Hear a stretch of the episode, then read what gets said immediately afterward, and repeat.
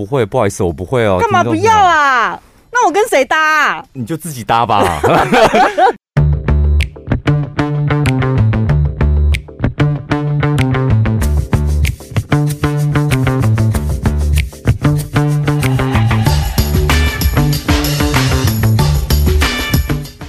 我是小潘，我是宝拉，大家周末好。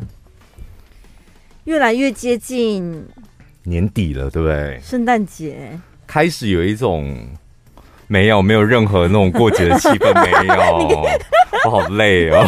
我本来想幻想哇，圣诞节，We wish you Merry Christmas，叮叮咚，下礼拜啦，你还美啦，现在也才十一月初而已，还美。现在有感受到的可能新北吧，现在有感受到这种庞大的业绩压力了。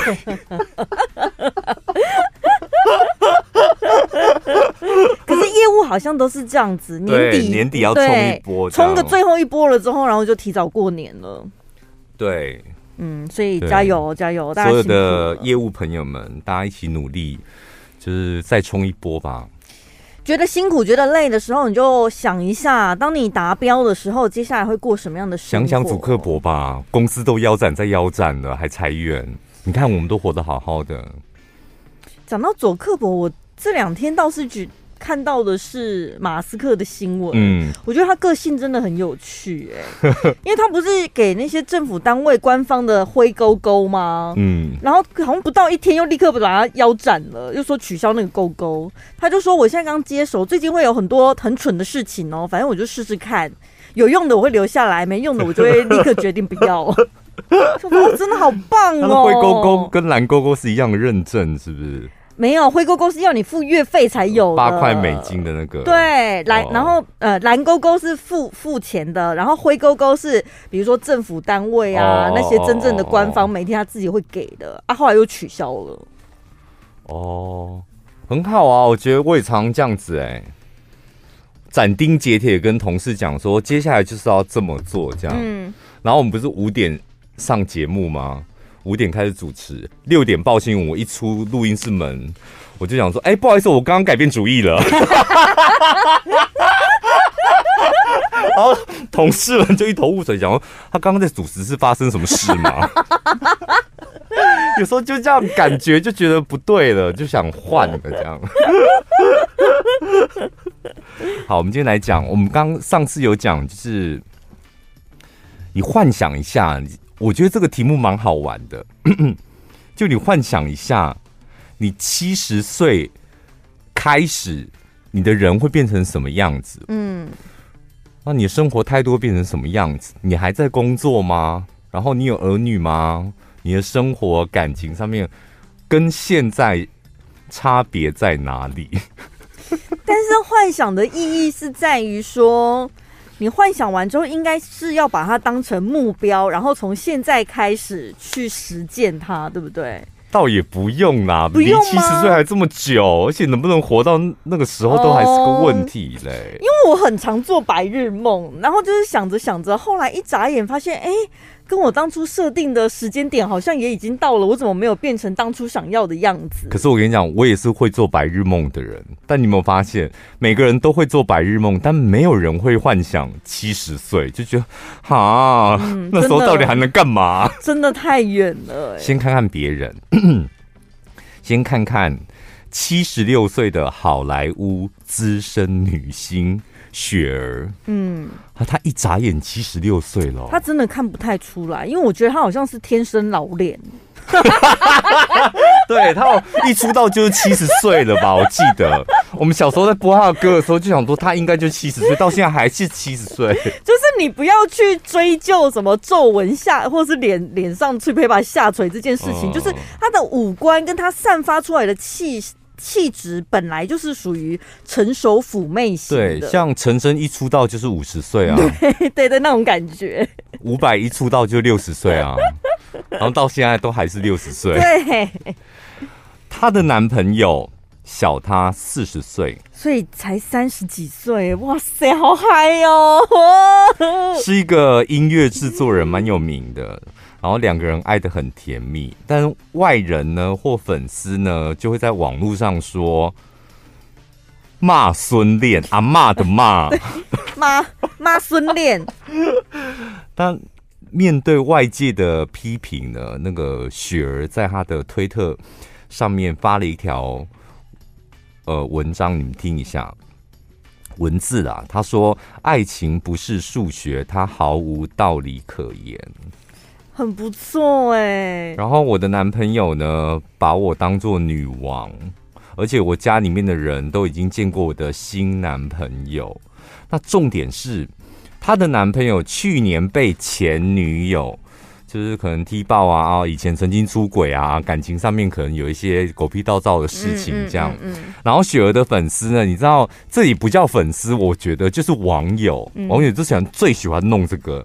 就跑去他的粉丝团留言说：“哎、欸，你看你的男朋友，他以前，他以前有出轨的经验哦，嗯、雪儿你要小心哦，不干不净哦。你看你年纪这么大了，你看他还在外面弄来弄去的。我觉得这真的很没意义耶，因为我以为前女友是要控诉说什么哦，雪儿是介入他们的感情，或者是他们的恋情有重叠，他没有分干净。可是也不是啊，那都以前的事情了。他以前跟你在一起的时候出轨。”那是那时候，但他现在跟雪儿在一起，不代表他还会再次出轨。我不知道哎、欸，有一些人看到这种年纪很大的 交往，男生跟女生，大家好像就比较没意见。你看郭富城还有很多艺人，他们的老婆不都是小他二十岁几岁的吗？对。但是对于女生交一个年纪比较小的，我觉得大家意见就很多。一部分的人可能会有点担心，这个年纪大的女生她有有没有可能会你知道受伤啊、被骗啊、冲昏头啊？那一方面就会觉得啊，这种男生会跟这种阿嬷等级的，一定是贪图他的钱或什么的。对啊，因为所以是提醒啊，就觉得你看这个男的不是很好，所以你要小心。嗯，来看一下雪儿讲什么。雪儿说：“我在谈恋爱，我没瞎。我知道，但是烟雾不代表全部。还有各位，我不是昨天才出生的，我非常理解，没有办法保证任何事情。你做了选择，就只能够抓住机会，而我。”总是能够抓住机会，这就是我，It's me。我就要把这句话记下来，将来七十岁的时候我要拿出来看。他说：“不管我们是否快乐，我们没有打扰到任何人。”我跟你讲，这是不是人到七十岁你才有办法有这种很自信的掌控权？自信跟魄力吧。重点是这句话很微妙，你不觉得吗？不管我们是否快乐，嗯，所以他也有可能是不快乐哦，但不干你的事，因为我没打扰到你啊，这都是不管我快不快乐都是我们的事。对啊，而且生活本来就有快乐跟不快乐啊，你们为什么老是要用快乐的标准来要求我呢？对，是吧？对，就你自己，你自己每天也是酸甜苦辣，那你为什么一定要用一百分的那个眼光跟生活标准来要求我？嗯。但我觉得到七十岁之后，我们可能就可以像他这么豁达。我也觉得我七十岁的时候，我想怎么样就怎么样，我可以靠钱怎么样就怎么样。你不觉得很爽吗？那前提也是得要有钱。对，我跟你讲，你没钱什么都不行啊，真的啦，你什么都不行。我我不知道听哪个艺人讲，他说啊，我有钱啊，啊，我这么大岁数了。能够再活几个你几个十年，所以我要我要男人陪我，就是花钱请男人来陪我啊。嗯，我要玩乐，我就花钱请我的朋友陪我一起去玩乐。嗯嗯，因为我有钱啊，所以有钱可以帮我，就是在接下来的人生里面做很多事情，而且都有人陪。对，你看这话多霸气的，是谁啊？蓝蓝心美还是谁？对，我跟你讲，我现在内心的就是，我回去思考，我以后六七十岁要过什么样的人生？我的典范就是陈美凤跟蓝心美，我觉得多好啊！然后就会觉得，那怎么样才能办到像他们这样子呢？我就想到，我一定要很努力、很认真的赚钱跟理财，不然真的没办法哎、欸。因为我在我在想说，七十岁，如果我七真的活到七十岁，然后七十岁那时候我要做什么，而且我会想做什么？我真的，我第我第一件事就是想到，天哪，我要赶快补充胶原蛋白。真的，因为我我以前我以前对于胶原蛋白真的是不屑一顾。嗯，不管你的胶原蛋白是顾皮肤的还是顾骨头的，嗯，我都觉得那好无聊哦。但是我觉得，我后来觉得，如果你要活到七十岁，你的关节要非常好。对，不然你怎么干这些事？你怎么你看，像他教一个小他四十岁的，还有另外一个阿北激战二十岁嫩妹，最后 暴毙而死，是你怎么激战？对不对？你要激战，你膝盖也得要跪在床上啊，你才能有办法激战呐、啊，对不对？哎呦，所以膝盖很重要，你有没有觉得胶原蛋白要吃啦？我的天哪！我曾经有听过那个老夫少妻配他们的分享，就是女生 always 在上面，嗯嗯，你就没办法体力的问题。老夫少妻，哦哦哦。嗯你说你的朋友哦，不要追究这一点，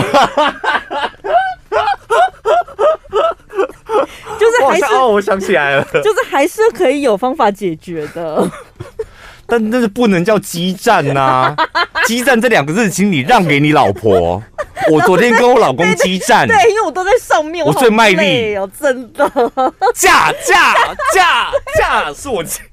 我气到血糖过低，还好我床头柜有放一些巧克力，还好我平常有在练大腿，对不对？而且我膝盖也很好，像我老公膝盖跟大腿都不行，他就只能躺在那里。真的，所以男生就是练腿，真的像我们很讨厌练腿，练腿还有顾你的膝盖，真的从你现在开始 就得要做，因为我偶尔看到我那一天去吃饭，然后也是看到一对老夫老妻了，真的年。年纪很大这样，然后我就想说，哇，这个餐厅是比较少那种长辈会来的，因为那种素食啊、快餐啊，然后就看到老夫老妻，就是手上拎着一个，好像光逛刚逛完百货这样，然后拎了一个名牌包，然后还点真奶，重点是他们都点一个套餐，然后两个人都点真奶。珍奶的旁边都各自有一个小碗，你知道小碗装什么吗？加价加价购的珍珠，什么东西？就是他们真奶喝到一半的时候，我就看他老婆把那个，我想那个小碗到底是什么？他就把那个小碗拿起来，很豪迈，往下一倒之后，珍珠又满起来，我想说还加珍珠，我的天！但两个人可能看起来年纪很大，甚至比我们的阿公阿妈还要大。然后就是你知道珍。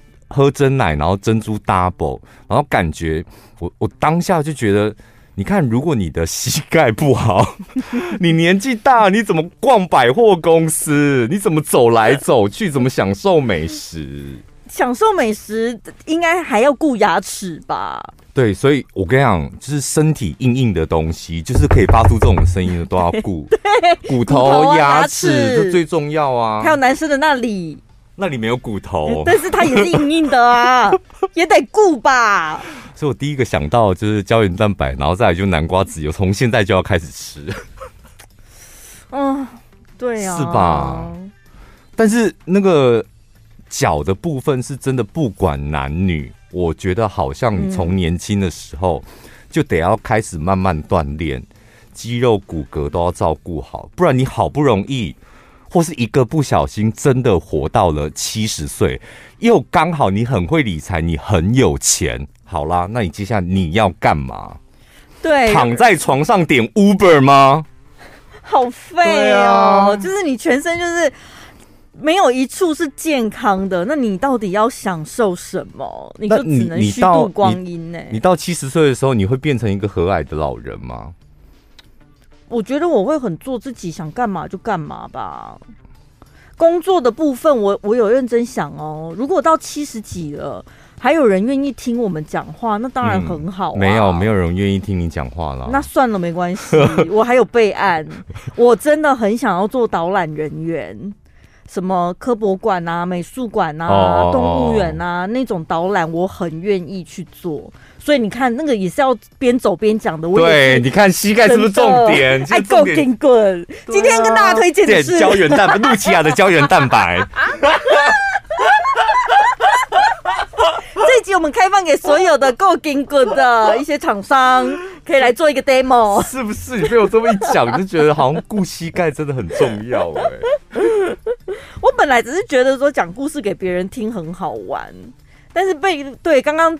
开麦跟你聊了之后，才发现哈，我不能只是嘴巴会动会讲话而已，我还要顾我的膝盖。对，而且如果你那么喜欢导览，他除了科博馆、除了美术馆之外，嗯应该还是有一些像户外的景点，你必须得要走一下，有庙什么的，上下楼梯什么的。啊，那变成要去考领队证照了哎，你的梦想越来越远大。领队七十岁会不会太累啊？你不要拖累别人好不好？就是人家要上山下来要玩的。然后看到领队是个七十岁的阿妈，你自己讲妙的嘿，你没有你定点哦，对，定点那种，你就在鹿港天后宫，你就在门口而已，然后讲一下进去出来，可以可以，那这种可以，对对，你当导游，但七十岁，我在在想说，我七十岁之后，我讲话会不会怎么样？就是直接吗？不婉转吗？还是？因为我觉得。像你穿这样，我觉得你穿这样很丑。像这种话，我敢不敢直接跟晚辈讲，或是跟家人朋友讲 这种东西啦？这个不好吃，我觉得这不好吃。为什么要来这间餐厅吃？其实我会不会做自己是？是是这种方式的做自己？我的幻想，我的幻想蓝图里面没有任何一个晚辈。哎，你是孤零零的一个人是不是？不是，我有闺蜜。可能王小姐之类的吧，就是我们两个可能会每天相约饮酒啊，是讲些咩物件，那我们两个讲话就可以很直接啊。Oh. 所以我的蓝图里面是没有任何晚辈的。可是我跟你讲，你到七十岁，你要面临一个现实，就是你的闺蜜可能已经死亡了。对，是吧？因为有很多的长辈就在会会感叹，就是每年都会收到白包，嗯，需要白包。白包的机会，就是可能同学一个一个就走了，因为到了一个坎，他本来死亡率就比较高。对啊，所以，你你除了同辈的朋友，你可能还得要结交一些个工作上面、生活上的晚辈。所以我才会想说，那我去做一些导览的工作啊，就可以。看到各个年龄层的人，嗯，就是而且也有人有与人接触，我是觉得有人接触，嗯，但是不见得真的要深入交往吧。就是早晚上你几点睡啊？你七十岁的时候，你晚上啊？早上几点起床？怎么办？我现在的作息好像是我阿妈的作息耶，可能九点十点就会想睡觉，嗯，然后可能五六点鸟在叫的时候，我就会醒过来。但醒来之后你要干嘛？做做早操吧，哦，公园散散步什么，就真的很阿嬷啊。那时候还可以上健身房吗？我该不会那时候还在中训吧？会不会？我觉得那时候我可能不会去上健身房了。不然呢？因为我之前在健身房遇到一个就是走路已经非常不方便的阿贝，我每次去我都克制我自己，就是不要。偷瞄他，不要让人家觉得我好像人家走过去就正常人，不要再看他一眼。但我每次都会忍不住，就是在健身房那个环境里面，就是这么年纪这么大的阿贝，我觉得还是会不小心的侧目一下。所以我如果七十岁，我应该不会去健身房。你不想要被人家这样看哦？你就用阿桑塔兰法啊，就看不。不是，我跟你讲，那个阿伯为什么我会吸引我注意？不是因为他的外貌。是因为他走路真的很不方便了哦，走路非常的小碎步，小碎步，就是他没有办法健步如飞这样在健身房里面行动。可是也有可能，当我们到那个年纪的时候，根本不在乎别人这样看了。所以我现在在练高尔夫啊，我觉得高尔夫可以打到一百岁都没有问题。哦。而且我每天你在那么大的草皮小碎步，我要等你等到什么时候？没有，我跟你讲，高尔夫你不见得，你你如果下果岭你走不动了，啊，那你可以在练习场，而且你也可以在练习场啊。你可以你都打到一百岁了，你还只在练习场？没有，就运动嘛，就不是。你可以选择，你可以你要下果岭或者在练习场都可以，它就是一个你的运动啊。对，我不然你到七十岁你能做什么运动？就是老人家的公园散步而已。那也不是散步啊，你从你家走出来那就是了。我就在想，如会不会我还在做臀推啊？不可能啦！感觉好像好蛮吓人的哎。健身房会制止你做这样的事，好不好？为了生命安全着想。对啊，我我跟你讲，老实讲，不是说你要做就可以做。你已经到了七十岁了，你的样貌就是这个社会会给你很多的。担心。如果我觉得如果不能做重训的话，我应该我的运动选项会转成瑜伽。对，这比较适合。飞轮呢？好像也太激烈吗？就没有，他可能会不会太激烈啊？就是 人家一堂课可能骑了十公里，那你一堂课十 十圈吧。好，那个瑜伽就好了，我应该可以做瑜伽。对。运动、生活还有工作，我刚讲了，你有工作吗？嗯、我觉得我应该会继续做。哎，你不是说已经没人要听我们说话了？哈，我一定是当老板的、啊。当老板的好处就是拜托，去你妈的！我想讲什么，你们就得听，而且乖乖的坐在我面前给我点头，点啊！听不懂是不是？那我再讲一次，再讲一个小时，就当老板的好处啊！而且。而且你看，你还是得要去，同样是上班嘛，嗯、你在那边是导览嘛，嗯，但是我可能一个礼拜我挑个一天，或者一个月挑个一天，然后把所有的员工叫来听，让他们听我讲话，讲完我就人就可以走了。哎、欸，我说的讲话不是那个，我是说做节目、欸，哎，不管节目还是 podcast，如果还有听众在，我会做到最后一刻、欸，哎，哦，我不会，不好意思，我不会哦，干嘛不要啊？那我跟谁搭啊？你就自己搭吧，因为你下午还要去科那个科博馆导览啊。我那时候已经当老板了，我那时候就要管主持人。你讲那种不搭不起的东西啊，没有营养。讲分析事情要有道理，可以吗？主持人们，干嘛借题发挥？没有，我觉得。所以你真的就不做节目了？七十几岁。我觉得我绝对不会做，绝对不会做。啊，但是你现在也没有办法明确的讲出，可能你主持到几岁就不做了，顺其自然。当然，这个没办法自己决定的。我就是主持到，我觉得干我们这行就这样子嘛。你就是有人听，你就可以继续主持。对啊，但我可以保证，就到七十岁，绝对没有人会听我的节目的。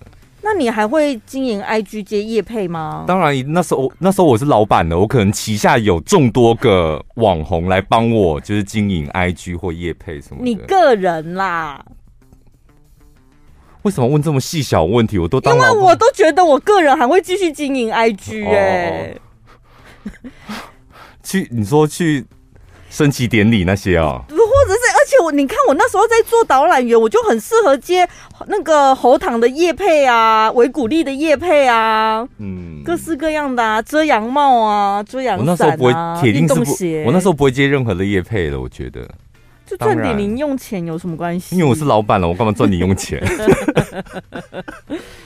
哦，真的哎，我们个性差好多哦。铁定要当老板的那时候，而且我把我的生活规划这么悠闲，都没想过那。对我的收入在哪？吼，可能就是继承你妈妈的那一 那个周楚什么的吧。还有我弟会跟我分呢。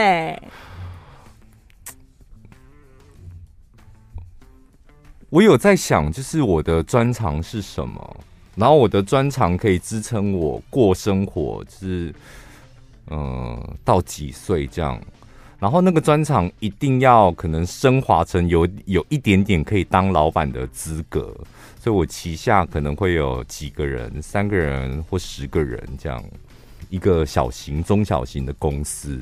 然后我将来就要成为这些人十个人好了，这十个人最重要的依靠，我给他们的依靠就是金钱，我用金钱来支持他们的理想，就是这样。当老板就是要这样。那你会支持我吗？不会，因为你那么老了，我是要支持年轻人，好不好？你好，你先顾好你的膝盖，而且你的保健食品要吃。有机会去你的闺蜜那边，Connie 那边帮我上个香。工作、休闲、娱乐、运动、生活，差不多都这样。那你有想过感情生活吗？感情的部分，可能那时候我没有想过那个部分的。可能那时候另外一半，我我就说会在你身边的人，到七十岁就是一个很大的门槛。我们今天这两个新闻，雪儿她的男朋友是小她四十岁，对，她去找嘛。然后还有一个七十岁的企业家，他结交了。本来是结交了一名四十几岁，四十几岁，然后那个四七十几岁加一个四十几岁，也是相差三十岁啊。然后那个四十几岁就是很很照顾他，都帮他都都都帮他领慢性处方签呐，对，帮他拿药，照顾的好好的。这样后来这个七十岁的企业家。他又在认识一个比他老婆更小的小女孩，大概只有二十出头岁。他觉得哇，天哪，好像又找到青春了。这真的是祖孙恋了吧？所以呢，这个四十几岁的老婆，她就气到真的不想要再照顾他了。她就想说，我们两个就是我也对你这么好，那你竟然还这样子移情别恋，她就气到不去帮她老公领药。可是我觉得这个老婆啊。可能有点太自以为是了，你老公根本不需要你照顾啊，因为你老公都还可以再结交什么二十几岁的年轻女孩，所以表示他的健康、他的行动力，基本上还有他的认知是没有什么太大的问题。对啊，所以老公也不在乎啊，想说没拿药，那就不要吃药了，无所谓吧。嗯，那二十岁的小女孩的特喜中，我就吃威尔刚就好啦。对他，那七十岁的企业家就是这样。那后来就是吃了威尔刚，然后大干一场之后，最后就暴毙就死了。对，这不就是一个最完美的人生吗？他辛辛苦苦干了大半辈子，好不容易七十岁，你看公司也稳定，他是个企业家。然后老婆也很爱他，重点是他还能够找到二十岁的嫩妹，他还能够跟他大干一场，然后再吃威尔刚，最后是爽死，ending 人生结束，好完美哦，啊、真好。不然你要躺在病床上，然后奄奄一息吗？不要哎、欸，我也真的觉得我老了不要那个生病。生不能不能呃会不会生病，好像不太是我们自己能够对，但是就是像你讲的那种卧病在床，我觉得真的太痛苦，所以那个什么放弃急救同意书啊什么的，那个赶快去签一签。但是健康，我个人是这么觉得，就健康这种事绝对不是凭空掉下来的。嗯。就有很多人会讲说啊，你看他又抽烟，又吃槟榔，又喝酒，又熬夜，你看他身体还不是这么好，那只是你看到的特例，或是他现在好，不代表他将来会好。而且表面看到的跟实际的状况，你也不清楚啊。因为我觉得身体健康是最诚实的啊，就是你怎么你怎么养你的身体，你的身体之后就会怎么的对待你，所以。总归一句啦，第一，先把你的膝盖给顾好，从现在就要开始顾，不然你将来真的不小心活到七十岁。没有，可是我跟你讲，我们从现在开始就要呃好好维护你的身体健康，没有错。但是当我活到七八十岁的时候，我一定会尽情糟蹋我的身体，烟酒不离手。我都已经这么老了，我想干嘛就都可以干嘛了吧？你七十岁的时候，那时候你。你觉得你会很爱烟跟酒，是不是？还是你糟蹋身体的目的是什么？就觉得可能活腻了，太久了。想，那你就 想死，是不是？还是烟酒会很爽，想做一些很爽的事情，有点叛逆的感觉。哇，老崩老，可是我还是有那种骨子里有那种叛逆的个性存在。所以一个人抽烟，一个人喝酒，这样哦。你不要再幻想那个王小姐还在你身边。这七十岁就是你要想的是你自己，你没有人的时候，或是你可以就是花钱去找朋友，找谁这样？不管有没有朋友或是一个人都可以啊。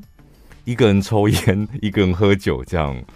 对，在阳台看看外面的车，那可能我会养个两只小猫，嗯之类的，很就是很悠闲。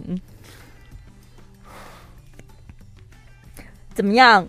我老年生活不需要你的认同。我没有认同，我在幻想那种很悠闲的画面。嗯嗯，很适合我吧？很适合啊。那你有想过那个到时候的穿衣风格吗？我我觉得有两，就刚一直讲最重要是健康嘛，然后另外一个东西真的绝对不能够放弃的就是审美。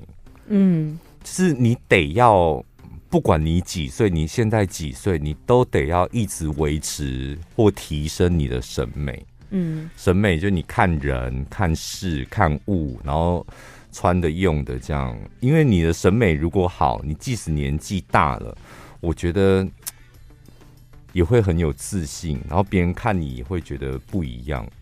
对，这点想法可能是从小我们老板灌输给我们的观念吧。从小，从小啊，我们就从小进电台的啊，老板就是一直灌输我们这个啊。而且他自己也以身作则，他自己做不到，但他老婆，他就是把 他这些有关于任何审美的东西全盘交给他的老婆。嗯，我昨天穿了一件 Tom Brown 的那个针织外套，然后去他办公室的时候。他立刻就说：“这个针织外套，我上礼拜我也有买一件。”哎呦！然后我就跟他讲说：“ 我这个是三年前买的，所以你的那一件应该是新款，我的是旧款，所以跟你的不一样。”然后呢？干嘛还讲让他听得更开心哦？我没有想要让跟，因为我的确是三年前就买了，就他一直在 follow 我的脚步，我知道。真的，我觉得这样很棒哎，就是年纪很大。的长辈，他他的穿着品味还有审美都还一一直在 follow 年轻人，我觉得这样很好啊，蛮好，值得鼓励。嗯，好，今天呢有一个赞助小干爹，他的留言呢非常的长，像是 一则非常完整的故事，所以大家可以当做就来听听他的故事，跟大家分享这样。很长，但是是，精彩精彩的吧。他是二宝爸爸，他说呢，我跟我老婆是节目有听，Podcast 有听，然后呢，这个老公是桃园人，老婆是台中人，所以他们经常往返桃园、台中，就会在路途上听我们的节目。那他们的小孩在去年的三月出生，出生了之后，老婆就是一直在喂。母乳嘛，我不知道，因为我没生过小孩，好像是喂母乳期间是不会来生理期还是怎么样。然后呢，重点就是小孩戒母乳之后，老婆的经期一直没有恢复正常的规律，她就算不出那个排卵的日期。后来呢，在今年二月底的时候，发现为什么月经都没来？嗯。第一个小孩是去年三月嘛，所以隔了一年到今年二月的时候，他们就在验孕了一下，发现哎，两条线呢，就觉得很开心呢，这样子立刻又有二宝了。他们就去妇产科初步先做一个超音波检查，但是检查的时候医生却没有检查到宝宝的心跳，就想说可能是空包蛋，嗯，所以叫他们先回去。我们一个礼拜之后再复诊，所以他们回家过了一个礼拜之后，回到诊所再做一次超音波检查，还是没有心跳，所以医生就说：“那我们好像需要做个小手术，稍微处理一下。那你们先回家调整一下心情，然后再约个时间。”所以他那时候呢，两夫妻当然心情很落寞。那虽然小产是属于小手术，但是为求谨慎，他们还是决定呢去医学中心的妇产科处理。约好了时间之后，他们就是呃到了医院，然后再做一次详细的检查。结果这一次要出发之前呢，他就突然想到，他有一次听我们的节目。有讲过一个改运大法，嗯，就是要把家里的马桶刷干净。所以呢，他就立刻拿起了清洁剂，喷了整座马桶，从头到尾刷到干净的发亮。就希望说，待会要动手术，老婆可以多一点勇气，也希望他手术顺利。这样子，好，洗完马桶了之后呢，他们就出发去医院了。这个医生，因为他们算是出诊嘛，前面是在诊所，嗯、这次到了医院之后，医生问诊非常的详细。就是所有的日期呀、啊，经期的日期呀、啊，哺乳的日期呀、啊，甚至叫他们想出来行房的日期什么的，都问完了之后呢，又做了一次超音波检查，竟然发现微弱的心跳声。他们想说，可是前面不是就没有心跳，怎么可能刷完马桶就有心跳了？然后医生就说，应该是。他之前那个受精日前一个医生呢，他在推算的时候算错了，所以呢，就恭喜他们，就是真的顺利的得到了二宝，而且这个二宝已经在十一月份这个月顺利的出生了。他非常感谢小潘提供的改运大法。他觉得，哎、你看这个心情，你不觉得很像喜丧温暖吗？你前面已经再三确认检查两次，想说哇抠脸不啊，然后就只因为刷个马桶，然后再去检查了一次之后，竟然发现真的怀孕。当然要很感谢那个医生非常细心的检查，要不然本来一个好好的小朋友就没了哎、所以要相信这世上有神仙，真的还是要多拜拜。对然后就这样子顺利的检查完了之后，到今年。十一月就这个月份发生的事情呢，他们顺利的产下第二个孩子，真的恭喜你们，我都起鸡皮疙瘩了。所以接下来的每一集的那种开运的，像那种整理衣衣橱的啊，把旧衣服通都扔掉，还有怨念的，那应该你都有听吧？对，就大，而且现在刚好岁末年终，大家可以回去听一些过去我们分享的很多开运的东西。都是在前几集的地方，我记得。我跟你讲，我自己印象最深刻就是一个神力的神助的经验，就是有一年啊，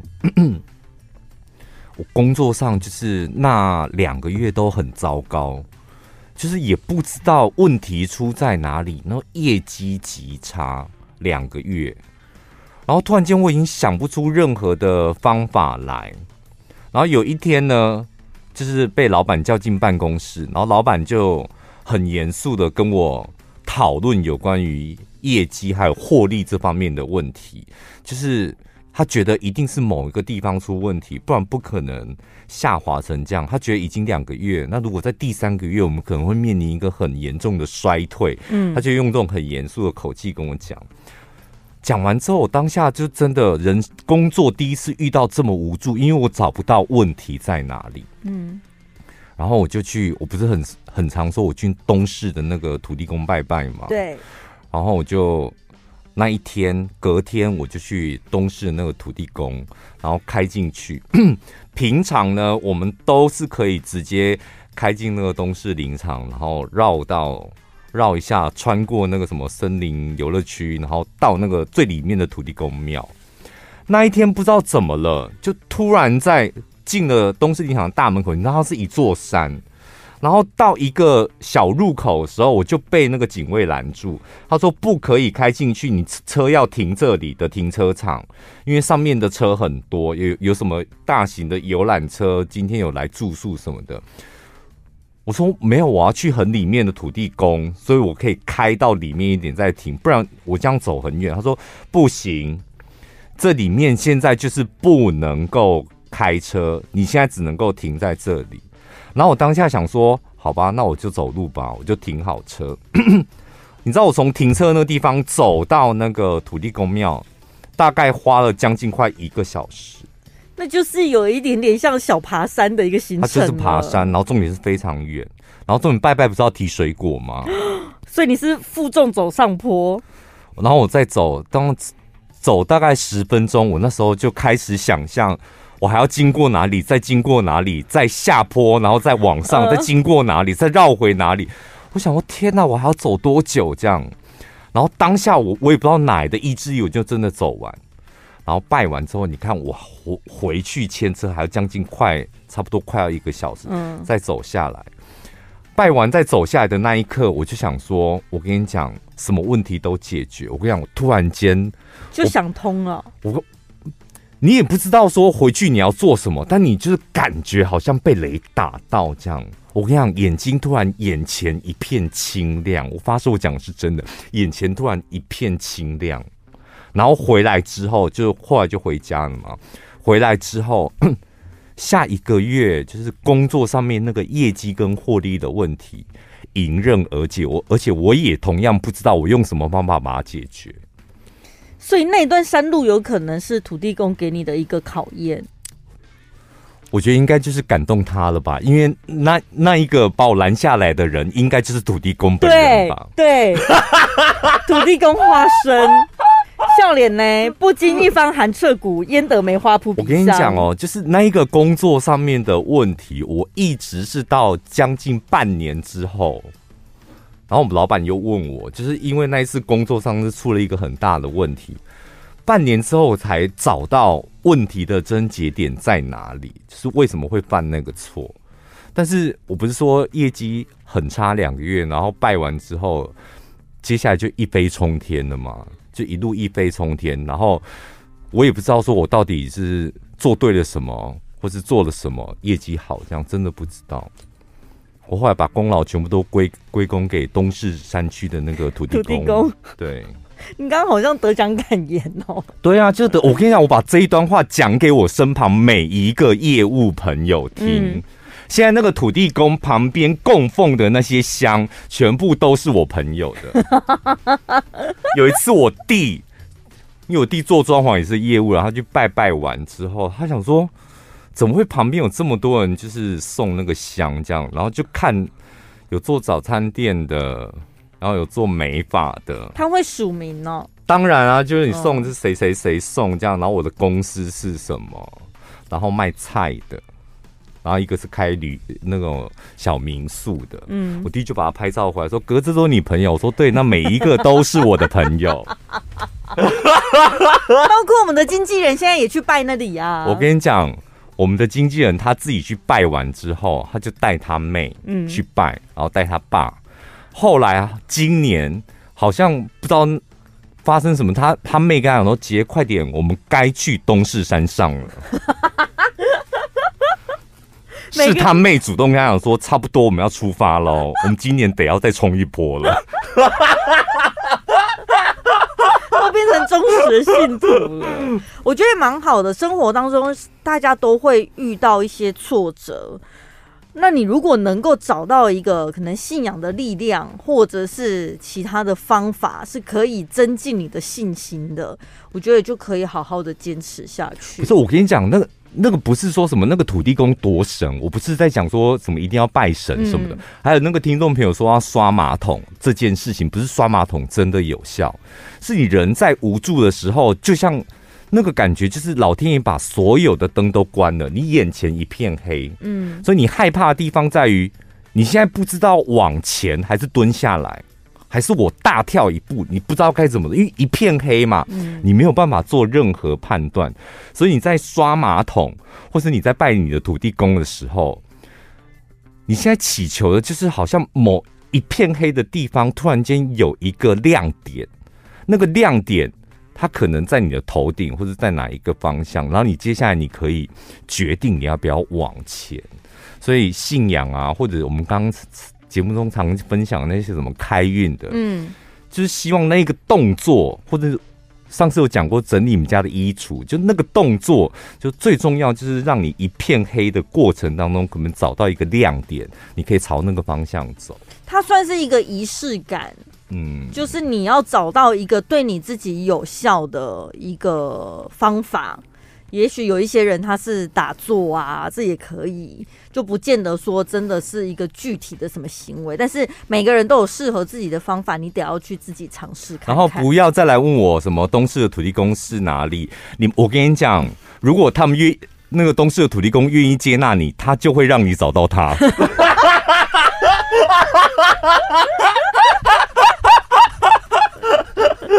不要强求，不要强求，真的，每个人有适合自己的方法。下礼拜见喽，拜拜。